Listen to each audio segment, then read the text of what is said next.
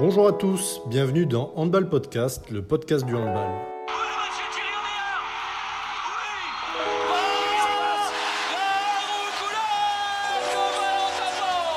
Je suis Tristan Paloc, cofondateur de Data et Match, agence de conseil en data pour les acteurs du handball.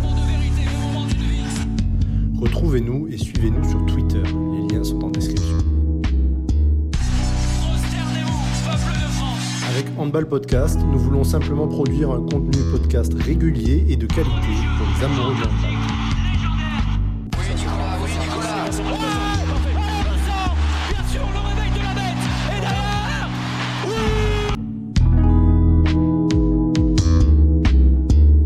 Bonjour à tous, bienvenue dans Handball Podcast, l'épisode numéro 2 et euh, je suis très heureux de- d'enregistrer ce, ce, podcast, ce deuxième épisode.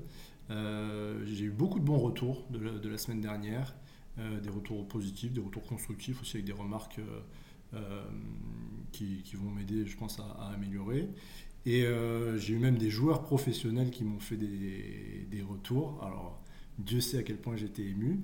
J'en ai même certains qui ont fait des, longs, des longs retours et des, vraiment des bonnes remarques. Et il y en a un qui s'est beaucoup donné, et je le remercie encore, et qui s'est encore plus donné, puisque une des remarques qui revenait souvent, c'est que j'étais bien mignon, mais j'étais quand même un peu seul, et ça pouvait être un peu long de m'écouter tout seul. Et donc, grâce à, à ces retours, j'ai décidé d'avoir un invité, et cet invité, euh, c'est Kader Rahim. Euh, salut Kader.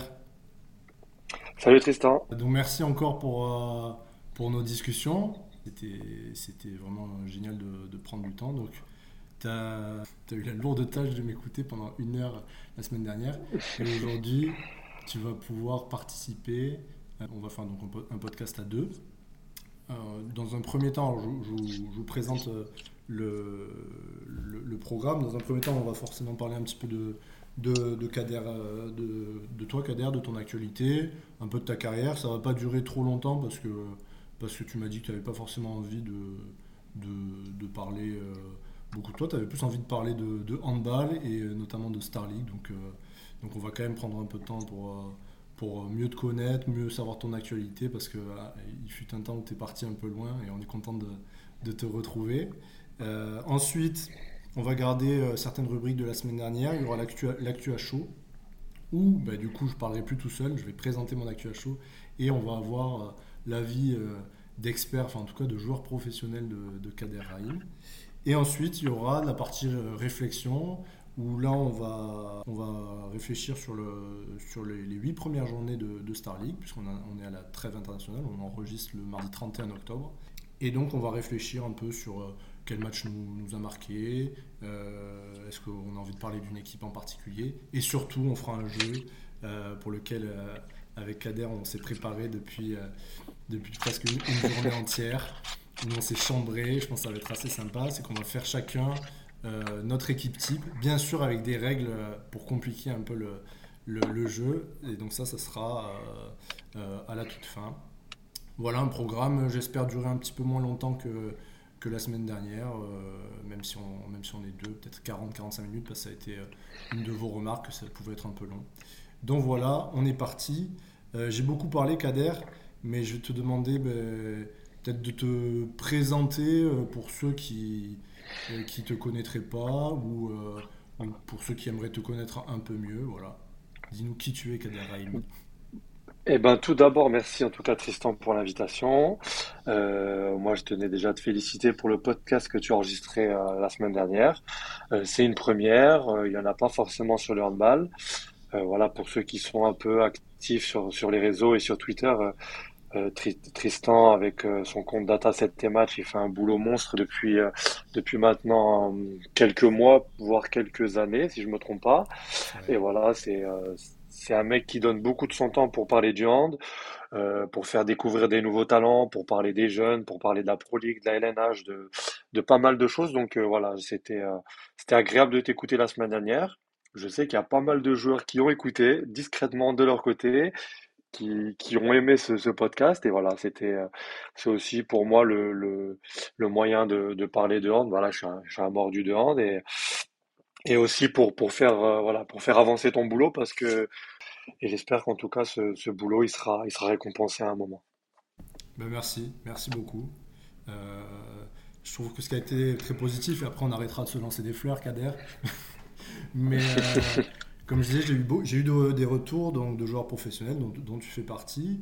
Et, euh, et, je trouve que ce qu'il y a de bien, c'est qu'il y a beaucoup de bonne volonté et des gens qui ont envie que, ben, dans notre sport aussi, il se passe des choses, qu'il y ait des nouveaux formats qui se créent. Je veux dire, on a des exemples avec le foot, le basket, euh, euh, plein de formats médiatiques qui, se font. Et nous, on a, bon, on a une bonne couverture avec Beansport on peut regarder tous nos matchs euh, de, Star League et de Pro League avec euh, Handball TV, mais on n'a pas forcément par exemple de podcast, des comptes Twitter, etc. Donc on essaie de lancer ça, et ce qui fait plaisir, c'est de voir que les acteurs nous, soutiennent et nous donnent des petits coups de pouce comme, comme tu as pu le faire. Donc, euh, merci. maintenant, du coup, dis-nous un peu qui tu es, Kader. Eh ben, écoutez, pour ceux qui ne me connaissent pas, voilà, je m'appelle Kader Haïm, j'ai 33 ans. Euh, je vais sur mes 34 ans. Voilà, j'ai évolué pendant, pendant plus de 15 ans dans, le championnat de France, en Pro League et en LNH. Voilà mon parcours rapidement. Je suis passé par Nancy, euh, ensuite euh, Nîmes, Istres, Célestat, et j'ai terminé pendant, pendant 5 ans à Dunkerque. Voilà, je reviens d'une dernière aventure où j'étais à l'étranger à Dubaï. Je suis parti vivre une, une saison à Dubaï et là je suis rentré voilà, je suis rentré en France je m'installe euh, dans le sud de la France pour euh, préparer ma, reconversion. Voilà. En gros, en faisant rapide, et en même temps, en parallèle, j'ai fait quasiment plus de 15 ans avec la sélection algérienne, euh, avec qui j'ai pu participer voilà, à divers championnats du monde, championnats d'Afrique. Et, voilà. Mais bon, j'aime pas trop parler de moi, on va plus parler de, de ce qui me plaît, du hand, de la Ligue de Star League, de la Pro League, etc. Donc, donc voilà un petit peu. déjà, merci pour ta présentation. Ouais, on va, on va je comprends ta, pudeur. Euh, on est d'accord que tu. Donc là, tu prépares ta reconversion. Tu veux nous en dire plus? Comment ça se passe quand on est joueur professionnel? Donc, tu as, eu une vraie carrière quand même au plus haut niveau. Et là, tu, te rediriges vers quoi euh? Euh, Tout au long de ma carrière, j'ai continué mes études. Voilà, si j'ai un conseil à donner à, des jeunes qui peuvent nous écouter, qui sont dans le cursus euh, Pôle Espoir, centre de formation et qui ont, et qui ont pour but de devenir professionnels, et euh, bah, la partie études, elle est hyper importante. Et euh, voilà, j'ai continué tout en étant professionnel mes études. Euh, aujourd'hui, voilà, j'ai j'ai un bac plus 5, j'ai un master en, marketing management que j'ai terminé il y a bientôt 10 ans de ça maintenant, quand j'étais à Nîmes, donc en, en 2014-2015, j'ai validé mon, mon master 2, donc voilà, c'était aussi une sécurité parce qu'une carrière ça passe vite, une carrière elle peut être amenée à, à s'arrêter rapidement avec des blessures, etc. Donc euh, j'ai toujours voulu avoir, euh, j'ai toujours voulu continuer mes études. Je suis passé par des clubs également qui m'ont permis de continuer des études. C'est pas toujours évident. Euh, voilà, aujourd'hui, je prépare ma reconversion par rapport à ça. J'ai un, un, bac plus 5 dans le domaine du marketing et du management et voilà, je commence petit à petit à avoir les possibilités et, les choses qui, vont pouvoir s'offrir à moi. Et du coup, là, quand même, on, peut le dire, cette année, tu, joues quand même. Euh, bon, pour toi, c'est peut-être. Euh, euh, tu joues quand même en N1, puisque j'ai cru t'apercevoir sur la, sur la feuille de match ce week-end entre la réserve du Montpellier Handball. Du, du coup, tu joues à Draguignan. Voilà, j'ai rejoint le club de Draguignan. C'est un club qui me permettait de m'installer dans une région où j'avais envie de faire ma vie dans, dans le sud. Et euh, en même temps, voilà, c'était euh, le moyen de continuer quand même à jouer un peu et de préparer, euh, de préparer la suite. Voilà, j'ai pas encore vraiment commencé ma saison suite à, suite à une petite blessure et voilà, je, je commence à réintégrer le groupe petit à petit. Et voilà, j'ai toujours, entre guillemets, le côté handball, même si forcément, petit à petit, ben, ça sera de moins en moins et, et ça laissera un peu plus de place à, à mon, à mon futur projet de vie professionnelle. Euh, juste avant qu'on passe, euh, parce que tu nous présentes ta carrière très humblement, euh, mais tu l'as quand même dit, tu as été international algérien avec un petit palmarès. Donc, si je dis pas de bêtises, tu es champion d'Afrique, puis tu as dû, jouer quand même quelques Coupes du Monde. Fais, fais un peu rêver. Ouais, j'ai été champion, j'ai été champion d'Afrique en, en 2014. Euh, j'ai joué une finale de championnat d'Afrique également en 2012 qu'on a perdu. Euh, j'ai joué, euh, j'ai joué quatre coupes du monde, quatre, quatre coupes d'Afrique. voilà, c'est pas mal, on va dire, sur, sur, sur une carrière. J'ai eu, j'ai eu des très très bons souvenirs, des grands moments forcément, et, et ça m'a permis également d'affronter des, des top nations mondiales, de jouer les meilleurs joueurs du monde. Voilà, j'ai joué mon premier championnat du monde A en 2011 en Suède. Et voilà, j'ai fini avec mon dernier championnat du monde en 2023 en Pologne. Donc, euh, donc j'ai pu affronter des grands joueurs, des légendes de ce sport. Et euh, t'étais tout jeune d'ailleurs en fait en, en Suède. Oui, j'avais t'avais 20 ans 20 quoi, ans. enfin 20 J'avais piges. 20 ans, ouais. Ouais, j'avais Ouais. 20 ans. J'étais en janvier 2000, euh, janvier 2000, euh, janvier 2011. euh, C'est l'année où la France est championne du monde en Suède. Et cette année, cette compétition j'ai pu affronter des joueurs comme, comme Balic, comme, un tas de, grands joueurs. Et forcément, dans une carrière, tu, retiendras tous ces, bons souvenirs, tous ces grands, joueurs et ces légendes que tu as pu affronter pendant ces compétitions. Et comment ça s'est passé, euh, peut-être une petite question, euh, mais qui, me vient comme ça, c'est comment ça s'est passé, euh, parce que du coup, tu as été formé à Nancy, En fait, j'ai été formé dans un tout petit club, là où d'où je suis, d'où je suis originaire, d'une petite ville qui s'appelle Saint-Dizier. Et ensuite, Nancy, c'était le grand club à côté, et c'était l'endroit où, quand tu es étudiant, tu pars faire tes études. Et voilà, Nancy qui, qui suivait peut-être un peu mes performances dans la, dans les journaux, dans les journaux de la région. J'ai été faire un essai pendant des vacances de, de février. Nancy, à ce moment-là, était en Pro League. J'ai fait une semaine d'essai, euh, elle s'avérait être concluante. Et euh, en gros, le deal, c'était si j'avais mon bac, je pouvais aller à Nancy continuer mes études, et je pouvais intégrer le club de Nancy. Donc, euh, donc ça s'est fait comme ça. Trop bien. Et après, le, parce que du coup, euh, t'as- t'es resté à Nancy jusqu'en 2013, si, si je dis pas de bêtises? Exactement. Et du coup, ça veut dire qu'en 2011, euh, enfin, quand c'est que tu as eu tes premiers contacts avec la sélection algérienne? Parce que du coup, en 2011, En tu es fait, la sélection algérienne, tu... Ouais, ah, c'est un peu une anecdote un peu marrante. L'Algérie vient jouer un tournoi à Paris-Bercy. Euh, c'est en janvier 2009.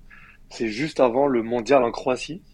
Donc l'Algérie était au tournoi de Bercy et euh, moi j'y suis allé en tant que supporter de l'équipe d'Algérie, voilà. Et je me dis, euh, je me voilà, j'ai essayé j'ai essayé d'entrer en contact avec eux depuis un petit moment, mais à ce moment-là, il n'y avait pas beaucoup de joueurs de binationaux qui jouaient pour la sélection.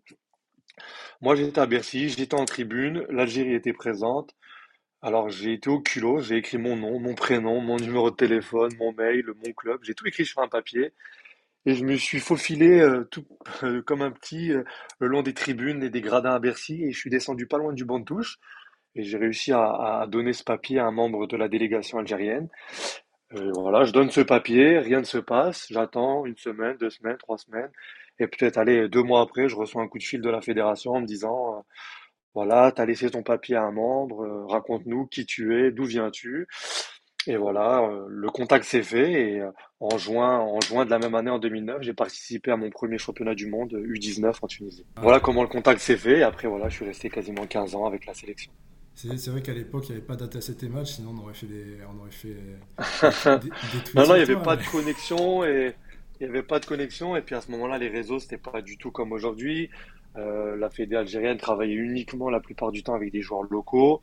Euh, et puis surtout dans les catégories jeunes, U19, U21, il y avait quasiment 100% de l'effectif qui venait d'Algérie. Donc euh, j'étais quasiment un précurseur chez les jeunes de pouvoir faire des compétitions. Et voilà, j'ai fait un premier championnat du monde U19, euh, une Coupe d'Afrique 2010 chez le U21, un autre championnat du monde U21 en 2011 en Grèce. Et après voilà, j'ai commencé avec les A en parallèle. Puis voilà, ça a été le début d'une belle aventure. Et en club, donc un des clubs où tu es resté le plus longtemps, c'était Dunkerque. Dunkerque où j'ai C'est fait euh, 5 ans. quel souvenir, quel souvenir tu gardes? Bah, un énorme souvenir. Ça a été, euh, ça a été certainement les plus belles années de ma carrière en club. C'est euh, Et Dunkerque, c'est un club historique du championnat, c'est euh, c'est des rencontres incroyables, c'est des joueurs que j'ai rencontrés, c'est un club, une ville, des bénévoles, des gens qui sont dingues, mais vraiment dingues de handball. Il y a une culture handball à Dunkerque et, euh, et voilà, la génération qui nous a précédés, c'est une génération extraordinaire qui, bon, on en avait parlé sur Twitter, mais c'est une génération qui a tout gagné avec le club. Euh, ils ont été champions de France, ils ont gagné la Coupe de France, la Coupe de la Ligue, le Trophée des Champions.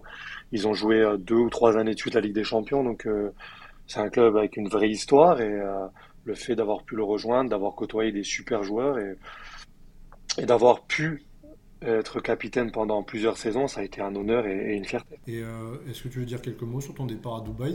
Moi, Dubaï, comme ça, ça me fait, ça me fait rêver. Dubaï ou handball, ça donne quoi? Ben voilà, faut pas, je vais pas, je vais pas, je vais, pas faire de langue de bois. J'ai arrivé à un moment de ma carrière où j'ai eu 32 ans. Euh, j'avais des possibilités pour rester en France et en Europe. Et faut pas se mentir, voilà, l'attrait, l'aspect financier a été important à ce moment-là. Une carrière, c'est court, on va pas se mentir, le handball, c'est pas des énormes salaires.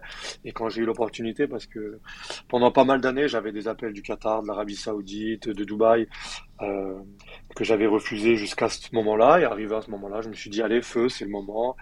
J'y suis allé. Ça a été une belle, une très très belle aventure humaine.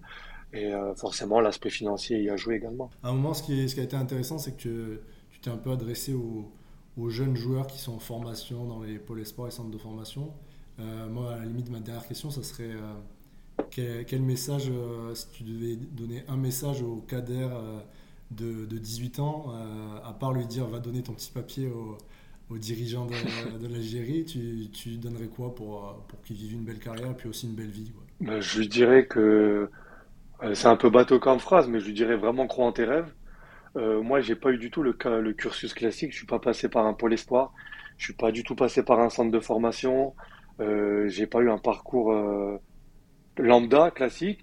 Et du coup, n'importe quel jeune, je lui dirais, même si à 16, 17, 18 ans, t'es pas dans un pôle, t'es pas dans, dans une structure de centre de formation, euh, travaille, travaille, travaille, crois en tes rêves et que ne, ne te fixe aucune limite et que Vraiment, tout le monde est capable, tout le monde est capable d'y arriver. C'est pas parce qu'à un moment on t'a dit que t'étais pas bon, c'est pas un moment où on t'a dit que t'étais pas assez grand, pas assez costaud, etc. que, que ça va pas marcher. Moi, jusqu'à l'âge de 17-18 ans, je pensais pas du tout faire une carrière pro, donc euh, euh j'en avais l'envie, mais je, je pensais pas forcément y arriver. Et voilà, je me suis donné euh, aucune limite. J'ai passé euh, des semaines et des mois et des mois à travailler. J'ai passé des week-ends où on me disait t'es trop petit, t'es trop maigre, t'es pas costaud. Ben, j'allais me j'allais me buter les week-ends à la musculation, je m'enfermais, je travaillais, etc. Et donc croyez en vos rêves, travaillez dur. Une carrière ça passe vite, c'est vrai, mais croyez croyez en vous, travaillez dur, écoutez ce qu'on vous dit. Euh, il y aura des moments durs, des moments plus simples, mais euh, faut profiter de chaque instant, vraiment, ne pas se prendre la tête, euh, même le lendemain d'une défaite, même le soir d'une contre-performance où t'as pas été bon, repars au boulot le lundi, reviens travailler avec le sourire et et il y aura plein de bonnes choses pour toi dans ta carrière. Bah, écoutez bien les, messages de tonton Kader, les jeunes, je pense que. Merci beaucoup Kader, on va passer. Allez, fais-nous rêver, fais du dribble, fais du dribble, Et, et c'est pourquoi je suis ravi de te recevoir pour parler, euh, pour parler d'actualité du handball, réfléchir un peu et mettre, euh, mettre en avant euh, quelques joueurs. donc c'est parti. Allez, fais-nous rêver, fais du dribble, fais du dribble, euh, donc on passe à la même rubrique que, la semaine dernière, c'est une petite actu à chaud, bah, sauf que cette semaine j'ai Kader qui va pouvoir réagir dessus. Mon actu à chaud c'est une actu un peu triste, enfin tout est relatif, hein. c'est euh, à propos de la Coupe d'Europe, où malheureusement euh, la semaine dernière on s'est pris, pris trois défaites en trois matchs face aux Allemands. Sachant que la semaine encore avant, Chambéry avait déjà, déjà perdu à Berlin. Donc en fait, ça fait sur deux semaines, ça fait euh, France 0, Allemagne 4.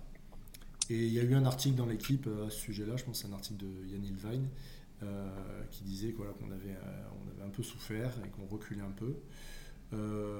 T'en penses quoi, toi, toi Kader, de, de ces défaites et puis, est-ce qu'on va en tirer des conclusions particulières? Non, je pense que voilà, sur le coup, c'est pas forcément des, a pas forcément de conclusion à tirer. Voilà, c'est, moi, je vais commencer par le PSG Kiel de la semaine dernière. Je crois que si je me trompe pas, ça faisait presque 9 ans que Kiel n'avait pas gagné à Paris.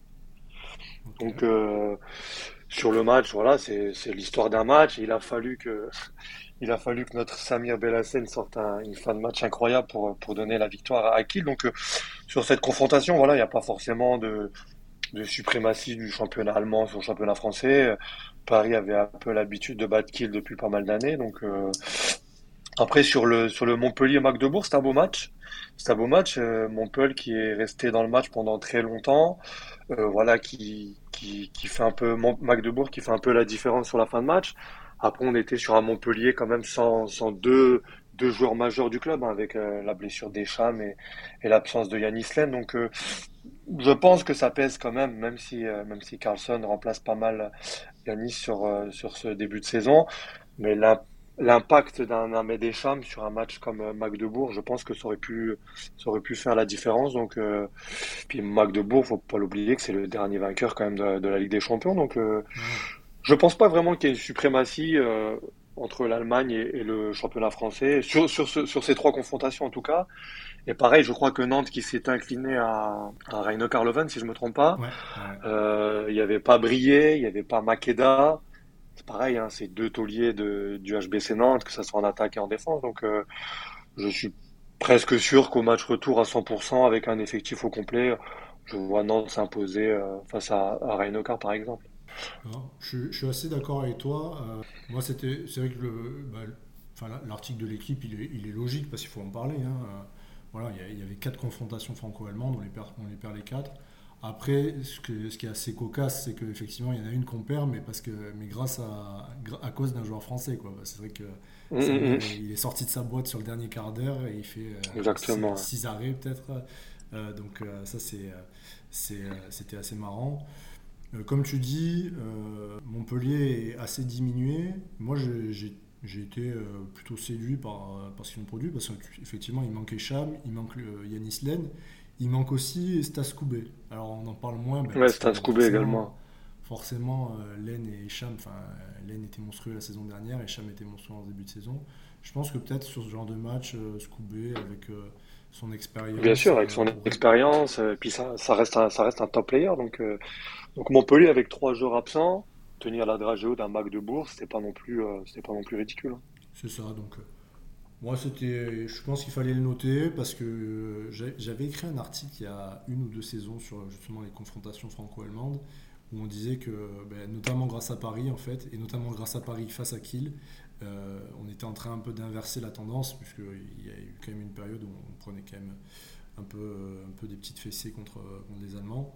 Et, euh, on n'a pas parlé de, Chambé, mais Chambé qui a allé euh, qui allait faire mieux que se défendre euh, à Berlin, qui est actuellement leader de Bundesliga. Donc euh, on verra au retour déjà. Et, euh, et surtout, parce que je, pense qu'au retour, il y, aura, il y aura aussi des, des, blessés. Moi, je trouve que, et ça rejoint ce que, ce que je disais la, semaine dernière dans ma partie réflexion, c'est que je trouve qu'en fait, on, je pense que le, le, championnat allemand et le championnat français sont sans doute les deux meilleurs championnats du, du monde en termes de, niveau, en termes d'homogénéité. C'est difficile euh, pour chaque équipe. Euh, ben là, on voit Berlin s'est fait accrocher par, euh, par Gummersbach. En France, ben Montpellier doit s'employer pour battre Ivry, alors que Montpellier premier et Ivry est lanterne rouge. Donc c'est très intense. Mais là où, mais ce Après, la différence sur. Euh, ouais, vas-y. À la différence, je te, désolé de te couper, sur, le, sur la différence entre les équipes un peu allemandes et françaises, peut-être sur les effectifs. En France, forcément, de par les budgets, de par les limites, où les effectifs sont, sont, euh, sont limites. Hein. On, est, on est quasiment partout à 16 pros. Après, c'est quelques jeunes du centre de formation. Et en regardant un peu, j'ai regardé un peu euh, rapidement les, les compositions des effectifs allemands on est plus entre 16, 18, 19 pros. Ça fait que, même quand tu as un, deux, trois blessés, tu restes avec un effectif de haute qualité, alors que majoritairement en France, c'est pas méchant, hein, parce qu'il y, a de la qualité dans la jeunesse qui arrive. Mais dès qu'un ou deux pros sont blessés, on tire vite sur des jeunes du centre de formation qui sont peut-être pas amenés tout de suite à pouvoir jouer des, joutes européennes. Donc, euh, euh, peut-être sur la différence qui peut se faire sur les effectifs et sur les budgets, sur les moyens voilà, je, je, suis allé, je suis allé rencontrer, euh, je suis allé euh, passer un week-end à Kiel il n'y a pas très longtemps pour pour aller voir Samir et euh, puis j'en ai pris, j'en ai pris vraiment plein la vue. Après, après Kiel, c'est c'est le club, c'est le peut-être le plus gros le plus gros club du monde, mais depuis que Samir a rejoint le club de Kiel, je regarde à peu près tous les matchs de Bundesliga sur l'application, etc. Et, et ben toutes les salles elles sont pleines. Il y a une culture en balistique qui est supérieure à la nôtre. Hein. Faut pas une culture en balistique sur sur le côté euh, fan, sur euh, le côté euh, événement. les gens viennent, passent du temps dans les salles, dépensent de l'argent. ils sont vraiment connaisseurs de hand un peu plus que chez nous. Ils sont pas pas que spectateurs, ils sont vraiment spectateurs et supporters. ils sont avec des écharpes, des maillots. Ils sont, ils sont vraiment imprégnés de la culture de leur club. Et chaque week-end, c'est vraiment un événement, la rencontre de Bundesliga. Limite, Samir, Samir m'expliquait que la Bundesliga, c'est peut-être même des fois, il y a plus de ferveur que sur la Champions League parce qu'il y a vraiment un côté, euh, un côté dans le championnat allemand où chaque, chaque week-end c'est un match difficile. Euh, les supporters euh, viennent encourager leur équipe et, sur ce côté-là, je trouve que l'Allemagne a un point d'avance sur, sur la France. Ouais, moi, c'est, je, suis assez d'accord avec ce que tu dis. Et ce qui m'inquiète un peu et ce qui m'attriste, c'est que je me dis en fait, cette avance qu'ils ont, c'est une avance historique. C'est qu'en fait, il y a une vraie histoire du handball en, Allemagne et euh, il y a des, clubs où, il y a une vraie ferveur populaire. Alors qu'en France, ben, peut-être il va nous falloir. Il y, a, dans certains clubs où ça, commence à se développer. Euh, il y a, je trouve que bah, Moi, en, France, hein, le, mon club, mon club préféré en France, sur ce côté-là, sur cet aspect organisation, sur cet aspect marketing, ferveur, euh, tout est pensé et réfléchi pour vendre un vrai produit, c'est le HBC Nantes. Ce qui est fait depuis pas mal d'années. Euh, en sachant que Nantes euh, est remonté, est remonté, je sais plus s'ils étaient déjà, mais ils sont remontés, je crois, en 2012, hein, de peut-être un peu avant, mais ils sont, ça fait pas si longtemps que ça qu'ils sont remontés dans l'élite. On va dire entre 10 et 15 ans, peut-être si je me trompe pas, mais qui est fait dans ce club depuis maintenant pas mal d'années. C'est vraiment, c'est vraiment fort d'un point de vue, je te disais, organisation, marketing, euh, vente. En fait, vente d'un produit, ils vendent un, ils vendent un événement, ils vendent un show. La salle elle est pleine à chaque match. Les gens ils sont tous là avec leur avec le maillot violet, euh, le speaker, euh, la fanfare, euh, des tifos réalisés sur sur sur sur les matchs, les supporters qui se déplacent à l'extérieur également. Il y a un engouement, la boutique. vraiment il y a un vrai produit HBC Nantes qui est vendu. Et je trouve que ce qui est fait d'un point de vue hors sportif, toute la partie bureau, ben, je leur tire mon chapeau parce que j'espère en tout cas ça tirera les, les autres clubs français qui bossent beaucoup ça les tirera vers le haut en tout cas. Ouais, c'est des, des, bons exemples. C'est vrai que ça fait, ça fait même, euh, ça fait presque rêver ce que fait Nantes, hein, parce que ah ouais, vraiment, c'est plus grosses salles et ils sont tout le temps, tout le temps remplis. Et puis ça suit sur le sportif, donc euh, donc c'est génial. Euh, bon, mais c'est la fin pour, pour, la rubrique Actu à chaud. Donc en, conclusion, on pourrait, voilà, on pourrait dire effectivement on s'est pris, on pris 4-0 contre les Allemands. Maintenant aussi pour relativiser, ben, on les a battus en début d'année au mondial en quart de finale. Ça c'est ça, c'est important avec, l'équipe nationale. C'est aussi un sujet, c'est de, de, garder euh, cet euh, avantage qu'on a acquis hein, sur la formation. Il faut faire attention parce qu'en Allemagne, ils commencent à sortir des pépites. Hein. Euh, ils ont un gardien, le gardien de Rhein-Neckar, David Spass, là, ou Spat, je sais pas comment on dit, mais qui a l'air d'être assez monstrueux. Ils ont sorti Knorr, là, qui, bon, qui doit avoir 25 ans maintenant quand même. Mais ils ont eu une période un peu de creux. Et bon, ben, comme euh, ils sont en train d'inverser un peu le cycle, donc il euh, va falloir se, méfier d'eux. En tout cas, au niveau des, clubs, ça peut rester un modèle euh, à essayer d'adapter à, chacun des clubs. Allez, fais-nous rêver, fais du dribble, fais du dribble donc on passe à notre partie euh, réflexion. Alors la réflexion c'est un bien grand mot parce que surtout ça va être un gigantesque euh, duel entre Kader et moi. Euh, mais, avant ça on va un petit peu, on faire un, bilan de, ces, huit premières journées de, Star League. avec, en fait, on, avait préparé chacun de notre côté avec Kader et on voulait parler d'une équipe. Et il se trouve qu'on a voulu parler de la même équipe. Euh, ah bah tant mieux. les, grands esprits se rencontrent. Euh, cette équipe qui nous a marqué sur ce début de saison, c'est Toulouse. Bah ouais, c'était euh, c'était le club dont je voulais en parler. C'est un club qui réalise un, un, super début de saison. Ils sont à 7 victoires en 7 victoires en 8 matchs. Ils ont perdu une seule fois, je crois que c'était à Nantes. Toulouse, c'est un club qui bosse et qui bosse très bien. c'est le 13e budget sur 16. Aujourd'hui, ils sont troisième du championnat. On peut parler, ok, du début du championnat, du calendrier, etc. Mais Toulouse, euh, depuis 2016, j'ai noté, depuis 2016-2017, c'est une équipe qui finit dans le top 7. Donc ils ont déjà fini 6e, 7e, 6e, 5e, 7e, 7e, 7e. Donc euh, donc c'est pas rien, c'est qu'il y a une qu'il y a une continuité dans, dans ce qu'ils proposent, c'est que c'est un club, je trouve, qui a une vraie identité de jeu. C'est euh, euh, la saison passée, ça a été la seule équipe qui a pu battre PSG, Nantes et Montpellier à domicile. Ouais, ça c'est fou. C'est parce que, entre guillemets, si tu t'enlèves les équipes du top 3, si tu arrives déjà dans une saison à battre un gros, c'est déjà un super exploit. Dans le club, tout le monde est content. Mais eux, ils ont réussi l'exploit de battre PSG, Nantes, Montpellier à domicile. Donc c'est vraiment fort. Et moi, je trouve, hein, depuis que, déjà avec le boulot qui avait été fait auparavant avec, euh, avec Philippe Gardan, mais euh, depuis l'arrivée d'Angelkovic à la tête de l'équipe, comme je te disais, il y a une vraie identité de jeu. C'est une équipe qui prône un, ça prône un beau jeu. C'est un jeu bien léché. C'est, c'est pour moi l'équipe la, peut-être la plus agréable à regarder. Euh, je trouve que chaque semaine, en fait, Toulouse, euh, c'est bien préparé. L'analyse de l'adversaire, c'est, toujours très précis, c'est très fin, euh, c'est bien ciblé. Voilà, pour en avoir parlé avec Ayoub Abdi, euh, l'arrière droit en, en Ah sélection, oui, il me disait que Daniel Angelkovic, il laisse rien au hasard. Euh, c'est très précis, que ce soit les entraînements, euh, la vidéo, l'attaque, la défense. Euh, demain, Toulouse affronte euh, euh, Chambéry. Bah, le match, il est préparé de A à Z. Il n'y a rien qui est laissé au hasard. Et je trouve que ça se ressent. Ils ont très peu de moments de, temps faible dans un match. Ils ont très peu de moments creux. Et ils savent faire mal exactement quand il faut à leurs adversaires. Et, euh, et voilà, c'est un jeu en attaque qui est très diversifié. Il y a un nombre incalculable de, on va dire, de, d'enclenchements, de combinaisons. Et c'était une équipe que, quand moi je jouais avec Dunkerque, on avait du mal. On avait du mal à, à, contrer. Même si nous, on avait une équipe ultra défensive, on va dire. Et euh, offensivement, ils nous posaient toujours, toujours un tas de problèmes. Donc, euh, moi, c'est une équipe que j'aime, que j'apprécie à, à, à voir jouer. Et malgré le fait que voilà, chaque année, il y a des joueurs qui viennent et qui partent et, et l'équipe ne perd pas en, en qualité. Et, euh, même là, cette année, hein, je vais prendre l'exemple, euh, l'an dernier, ils ont perdu leur maître à jouer euh, à l'intersaison Balenciaga.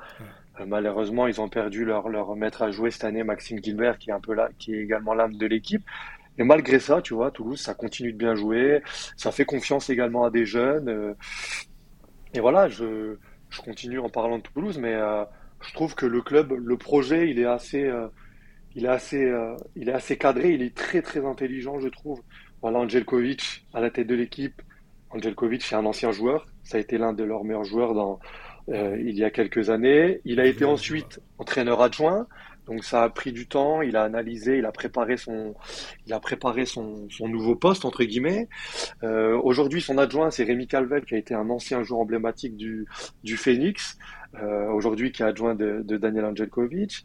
Au centre de formation, on a juste Romain Ternel, qui était un ancien très gros demi-centre du championnat, qui a également joué à Toulouse. Et encore, on va dire, du, côté bureau, on a Pierre Richel, qui, qui aujourd'hui, qui, qui s'occupe du développement du club. Donc je trouve que le projet, la structure, euh, l'encadrement, c'est très intelligent, c'est très cohérent. Euh, leur façon de recruter également depuis, depuis pas mal d'années, je trouve que c'est euh, très très très euh, c'est cohérent, c'est précis. Comme, comme, comme je te l'ai dit tout à l'heure, Toulouse c'est le treizième budget du championnat, donc ça n'est pas forcément des gros salaires, etc. Mais c'est précis, c'est jeune, c'est dynamique, c'est des, des petites pépites des fois qui sont là pour un, deux, trois ans, qui explosent et qui s'en vont ailleurs. Et voilà, j'aimerais peut-être dans le, dans le, dans des prochains podcasts, on arrive à recevoir peut-être Pierre Richel ou un peu discuter avec eux s'il y a, s'il y a une cellule de recrutement qui est en place, si, euh, s'il y a quelque chose qui, qui, va, une façon de travailler précise parce que c'est, c'est vraiment intelligent et, et tu sens qu'il y a une, voilà, il y a une patte, même dans leur façon de choisir les joueurs. Et euh, moi, ça me plaît, donc voilà, je voulais mettre en avant aujourd'hui euh, le club de Toulouse, qui, c'est pas forcément le fait d'avoir un gros budget qui te permet de, de bien jouer, d'avoir une belle équipe, c'est des, des choix intelligents et voilà moi qui suis fan voilà du, du de, de hand je suis vraiment je te dis je suis tout la LNH la Pro League je suis la Champions League je regarde les matchs de HF euh, euh, je regarde l'arbitrage parce que j'ai un frère qui arbitre mais Eh oui, tu vois je m'intéresse à tout ça et et tout- toute la partie organisation sportive, le recrutement, un peu le côté scout, c'est comme dans le foot, où bien voilà, c'est des choses qui me plaisent et qui pourraient me plaire à l'avenir, tu vois, de, le fait d'aller chercher des pépites à droite, à gauche. Et, euh, et voilà ce que fait Toulouse, en tout cas, je leur, je leur tire mon chapeau. Bah, c'est vrai que ce qu'ils font sur ce début de saison, et, bah, c'est impressionnant. Ils n'avaient jamais fait ça, hein, parce que comme tu, même s'ils ont beaucoup performé sur les dernières saisons, là ils sont, là, ils sont troisième. hein. Puis surtout, leur, le calendrier à venir, c'est, euh, je crois qu'ils ils vont à Saran et ils reçoivent Ivry. Donc ils ont les cartes en main pour enchaîner deux succès de plus. Ils en seront à 7 d'affilée, je pense. enfin, ça serait historique quasiment pour le club. Ce qui est, moi, ce qui est vraiment intéressant, c'est ce, que, ce sur quoi tu as insisté, c'est qu'ils ont un petit budget. Et c'est un des problèmes dans le, dans le handball, c'est que euh, et là, c'est le statisticien qui parle. C'est que si tu regardes euh, sur les dernières saisons, euh, tu, fais des graphiques où tu mets le, classement et le classement au final et le classement de la masse salariale, bah, généralement les points ils sont bien alignés et tu as le premier qui est mhm. premier, le deuxième qui est deuxième ou parfois le deuxième qui est troisième parce que le deuxième c'est Montpellier et le troisième c'est Nantes, ils s'inversent. Et sinon, il y a une vraie corrélation et, on est, et pour avoir discuté avec plein de présidents, ils sont tous là à dire oui, ben on manque de moyens. Et tu vois, si on, si on veut essayer de concurrencer Montpellier, Nantes, euh, bah, l'air de rien, ils ont quasiment un budget euh, euh, au moins 50% supérieur, voire parfois le double. Donc on ne peut pas faire grand-chose. Et, c'est vrai qu'en fait, Toulouse, c'est un peu le motif d'espoir. Parce que, comme tu dis, ça fait 4-5 saisons qu'ils sont dans le top 8. ils ont même fait des saisons où ils ont performé en Coupe d'Europe, où ils n'ont pas été, pas été ridicules du tout. Euh, et, en plus de ça, ils ont un jeu qui, est séduisant. Alors, je pense que toi, en tant que demi-centre, et, moi aussi, en tant qu'ancien demi-centre, ça nous fait toujours plaisir de, voir des, un jeu euh, qui est euh, beaucoup bâti autour d'un demi-centre qui impulse le, tempo et aussi autour de joueurs qui sont intelligents. Moi, tu parlais de Maxime Gilbert, moi, c'est. Je, pense que c'est peut-être mon joueur préféré de Star League. je suis quand même un, mec bizarre, mais j'adore, ce joueur. Euh, la saison, on avait pris toutes les stats, euh, on avait montré que c'était un des joueurs les plus complets de, Star League, parce qu'on ne prenait pas que les stats euh, visibles, on prenait aussi toutes les dernières passes, toutes les actions défensives, toutes les neutralisations. Et ça montrait à quel point c'était un joueur de, devoir, de combat, qui, qui, était impliqué pour le collectif. Euh, et, donc il s'est gravement blessé. Je ne sais pas s'il nous écoute, je pense peut-être pas encore parce qu'ils sont pas encore très nombreux à nous écouter. Mais s'il nous écoute, moi, je lui envoie beaucoup de courage parce que c'est vraiment un des joueurs que, que j'apprécie énormément. Et, euh, et, je trouve que ouais, c'est ça, on voit que Toulouse est, se construit intelligemment. Euh, avec, on, a l'impression qu'ils ont une stratégie. Et, ce qui, oui, bien sûr. Il y a un vrai plan, il y a un vrai projet. Et le fait de, et le fait de pouvoir garder ces anciens joueurs euh, sur la partie sportive et également, on va dire, hors sportive avec Pierrick, mais le fait d'avoir cette culture club avec des anciens joueurs qui ont fait un peu l'histoire et la légende de ce club, qui, ont, qui continuent de transmettre cette identité-là, c'est des choses qu'on perd un peu dans le handball, où je compare moi avec le foot, où dans tous les grands clubs, le Real Madrid, Liverpool, etc., ou le Barça, ou, ou un tas de clubs où il y a cette, vraiment cette, cette culture de, de, de, garder des anciens joueurs qui ont fait la légende du club, qui ont fait, mmh. qui ont fait vivre le club, qui, qui peuvent transmettre aussi cette, euh, ces valeurs, les valeurs de, de leur club respectif. Et, Toulouse le fait pour l'instant, je trouve, d'une fort belle manière. Et, euh, et euh, sur le côté budget, j'ai été joueur, je sais que parfois, forcément, c'est compliqué d'aller concurrencer le top 1, top 2, top 3, mais je pense que dans le hand, on manque, on manque de, on manque de cette euh, curiosité d'aller voir euh, ce qui se passe ailleurs. De, tu vois, je, je, te dis pas que demain j'ai envie d'être entraîneur, mais si, si j'avais la possibilité ou si, ou si euh, j'avais l'envie de le faire, ce serait vraiment de, ben voilà, de passer un temps fou à, à, travailler sur moi, mon équipe, etc. Mais de préparer et d'anticiper l'avenir en, en regardant tout ce qui se fait en Europe, de, voilà, comme je t'ai dit, je suis un dingue de handball, donc je peux passer un week-end sur ma tablette à regarder un match de Bundesliga, un match, euh, un match de Coupe d'Europe, ensuite d'aller regarder un match du championnat espagnol, d'aller regarder des matchs de, de Coupe d'Afrique, d'aller regarder un, un, un, tas de matchs euh, différents et, et d'avoir la possibilité de voir des joueurs de partout. Hein. Donc, euh, il y a aussi cette, cette faculté-là que, que Toulouse a à aller chercher des joueurs que qu'on ne connaît pas, mais finalement, qui, je pense que c'est des, des prospects, on va dire, qui ont été analysés et étudiés depuis un petit moment. Et ce côté, voilà, scoutisme, moi, c'est des choses qui me plaisent en tout cas. Ben, c'est intéressant parce que il y a eu un, moment où avec Dataset et Match, euh, on, on, était en contact avec des fournisseurs de données.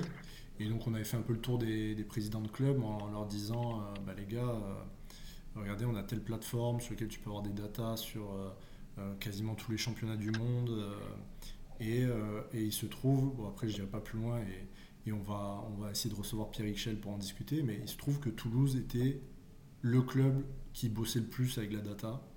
mm-hmm. et qui était le plus avancé là-dessus. et alors, bon, c'est peut-être c'est peut-être juste une coïncidence, mais comme tu dis, en termes de curiosité, en termes de, de process. Enfin, il y avait des, des méthodes.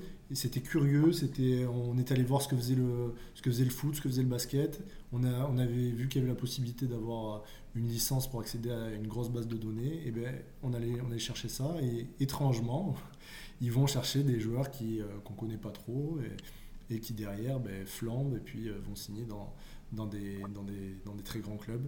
Donc, euh, donc ça, c'est vraiment intéressant. On essaiera d'avoir, pour un des prochains podcasts, d'avoir Pierre Michel pour, pour discuter tout ça. Peut-être qu'il ne va pas nous livrer tous les, tous les secrets, tous les secrets. De, Toulouse, mais Monsieur, en tout cas... Monsieur Schell ne nous donnera pas tout. Hein. ouais, il, est, il, est, il, est, malin, mais, mais en tout cas... Mais sur cette partie-là, en tout cas, c'est des choses... J'ai côtoyé quand même pas mal de clubs. J'ai joué à Nîmes, j'ai joué à Dunkerque, j'ai joué dans d'autres clubs, mais ce côté cellule de recrutement, euh, analyse euh, de data, évaluation de joueurs à l'étranger, euh, se déplacer pour aller rencontrer ou analyser des joueurs dans le championnat, regarder des, tas de matchs à la vidéo, etc. C'est des choses qui n'existent pas vraiment dans les clubs. On travaille un peu encore, un peu encore bah, de cette façon. Hein. C'est souvent des agents qui contactent des clubs en disant j'ai tel arrière gauche, j'ai tel pivot, j'ai tel demi-centre, il joue là, regarde ses statistiques, voilà son petit montage vidéo, et souvent, voilà, il y a, il y a souvent aussi des erreurs de casting, faut pas se mentir. Hein. J'en ai vu, j'en ai côtoyé des joueurs et avec qui aussi ça a été des, erreurs. C'est souvent des, des, petits montages vidéo, voilà. Mais ce côté, voilà, de, je sais que c'est limité, les clubs de hand sont limités par les moyens, mais d'avoir la possibilité d'avoir une petite cellule de recrutement de peut-être une, deux personnes euh, qui préparent en, relation avec le, avec le staff, avec le staff technique, avec l'entraîneur, avec le manager, sur des possibilités en se disant voilà, dans deux ans il me faut un pivot, dans trois ans il me faut un demi-centre, dans six mois il me faut un, gardien de but. Et ben en amont d'avoir cette structure qui, qui a analysé des matchs, qui a regardé un tas de matchs euh, qui a un tas de matchs vidéo, qui a vu des statistiques, qui s'est déplacé aussi peut-être pour rencontrer des joueurs sur des championnats du monde, sur des championnats d'Afrique, sur des championnats d'Asie, etc. Mais bon, je sais que voilà, le, les moyens financiers des clubs ne permettent pas d'avoir de postes supplémentaires là-dessus. Et c'est, c'est peut-être un aspect qui m'aurait moins plu en tout cas dans, dans le hand, dans le hand moderne. Ouais, on ne sait jamais. Je pense que vu les résultats que, que peut, obtenir euh, Toulouse sur son recrutement, Enfin, c'est ça que moi qui m'a surpris pour avoir un peu euh, tourné dans ce milieu du, recrutement, c'est qu'effectivement c'est exactement ça. C'est euh, les clubs sont bombardés euh, entre guillemets de, de, petites fiches et de petits résumés du, du, prospect. Enfin, c'est l'agent qui envoie son, agent, son poulain. Très, souvent. Alors, bien sûr, c'est 10 minutes de l'arrière gauche qui envoie sa coche sur sa coche pleine lucarne. Exactement. Et, en disant regarde sur les 2, 3, 5 derniers matchs, il a mis, il a mis 4 fois 6 buts.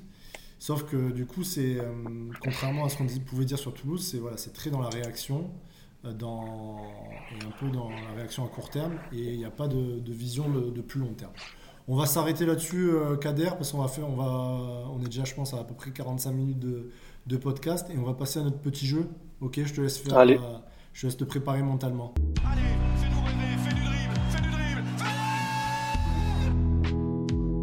faire notre petit jeu. Et le petit jeu, il est simple, il est quand même en lien avec les huit premières journées de, de, Star League.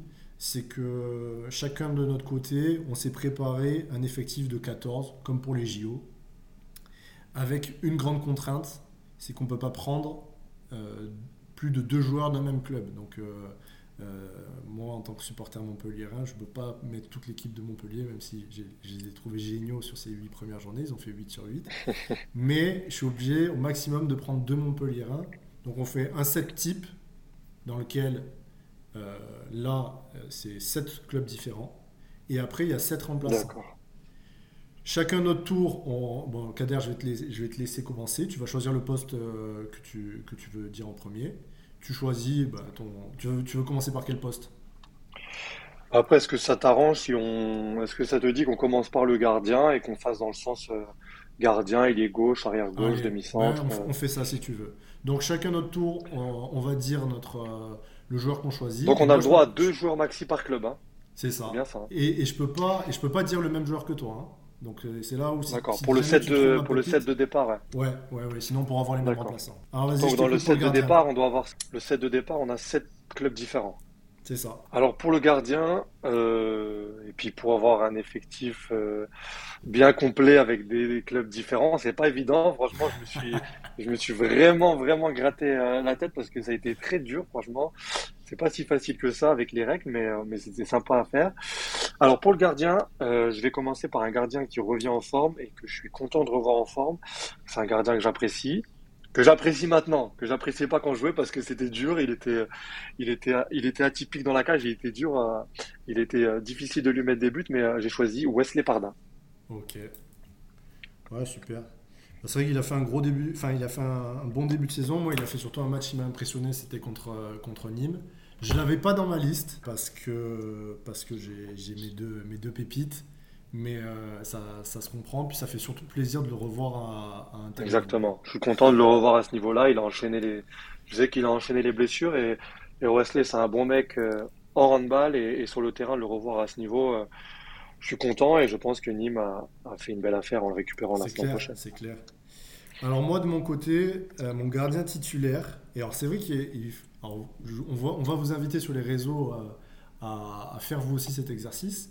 Ce qui est compliqué, c'est de ne pas prendre deux joueurs du- d'une même équipe pour le set titulaire. Ouais, c'est pas facile. C'est pas Et alors moi ouais. j'ai essayé d'être un peu original et j'ai pris Milan Bomastar. Bomastar qui est le gardien de Le Chartres. gardien de Chartres. Et euh, sur lequel, bah, en vrai, je vous cache pas, euh, je suis très transparent. J'ai fait euh, un papier d'avant-saison pour En News où j'avais discuté un peu avec euh, Neboja Stojinovic et qui m'avait dit, euh, enfin, j'avais pas discuté longtemps avec Nebo, mais il m'avait dit, tu vas voir euh, Milan Bomastar. Alors, j'essaie de refaire la- l'accent serbe de, de Neboja Stojinovic, mais il m'avait dit, tu vas voir Milan Bomastar. c'est un jeune gardien, je, crois- je crois qu'il a même pas 25 ans. Mais voilà, c'est un grand gardien avec des grands segments. Je le connais bien. Je l'ai côtoyé. Je pense qu'il a côtoyé les équipes serbes de, de jeunes. Et, euh, et j'étais un peu, un peu circonspect. Enfin, je me dis oui, bon, ok, on va voir. Et je trouve que Beaumastar, bah, il, fait, il fait un très bon début de saison. Euh, et que Chartres aussi fait un très bon début de saison. hein. Ils, euh, ils, ont, ils ont très mal commencé. Ils se sont fait. euh, enfin, assez lourdement corrigés par Montpellier à, à la maison, puis après ils ont perdu à Limoges, mais depuis ils sont, ils sont Depuis, quatre c'est mieux, ouais, et donc ils sont huitièmes, Mhm. c'est leur objectif, et c'est grâce notamment à un bon Beaumastar, et en plus Un comme bon ça, ça me permet, ça me permet d'avoir, euh, d'avoir, euh, de garder des, des cartouches pour d'autres clubs, donc euh, Beaumastar euh, dans, dans mes cages. Allez à toi Kader. Du coup, on passe sur le poste euh, d'ailier gauche ou tu veux le Ouais, deuxième vas-y. gardien directement? Non, euh, non, On vas-y, va fais, commencer euh, par le set titulaire. Ouais, ouais, ouais. Alors moi, sur le poste d'ailier gauche, c'est pas une surprise c'est un habitué des, c'est un habitué des podiums et du nombre de buts et, et voilà, c'est Nemanja Ilić, le, le Toulousain. Ah bah oui. Je l'avais, en fait, je moi je l'avais, mais en. Je sentais que tu allais le dire. Donc, comme je, comme je passe en deuxième, je- il faut que je me prépare à réagir et, euh, et du coup, je ne l'ai pas mis. Et un Euh, petit mot sur Nemanja, c'est euh, c'est euh, c'est pas péjoratif ou c'est pas méchant envers euh, Toulouse, mais c'est vraiment un joueur que j'aurais aimé voir jouer euh, la Champions League. Il a eu cette petite parenthèse de quelques mois à Barcelone où il avait été très bon. Et c'est vraiment un joueur qui, pff, euh, intrinsèquement au poste, euh, doué d'une qualité au shoot, c'est vraiment incroyable, très performant sur, sur penalty. Et c'est un petit regret que j'ai par rapport à lui parce que j'aurais aimé vraiment le voir dans un super club de Champions League. ouais, il, est, il est monstrueux hein, depuis. Je ne sais, pas- je sais pas quand c'est qu'il avait eu sa petite parenthèse au Barça, c'était avant le Covid, mais il est bientôt à 1500 buts. Là, je suis en Oui, train de oui, regarder c'est ses stats. Il tourne à 6 buts par match depuis qu'il est là, et il est là depuis, depuis 10 ans maintenant. Quoi. Donc c'est absolument c'est fou. Alors à moi, moi j'hésite parce que parce qu'il y a ces questions de voilà, il faut prendre, euh, il faut prendre euh, un, un joueur de chaque club. Euh, et je vais, et je vais, je vais, je vais, je vais prendre Mathieu Gréby à l'aile gauche. Voilà. Euh, parce que j'ai peur sinon de ne pas prendre de Parisiens, ça serait un peu abusé parce qu'ils font quand même, même si on a l'habitude, ils font un début de saison assez fou.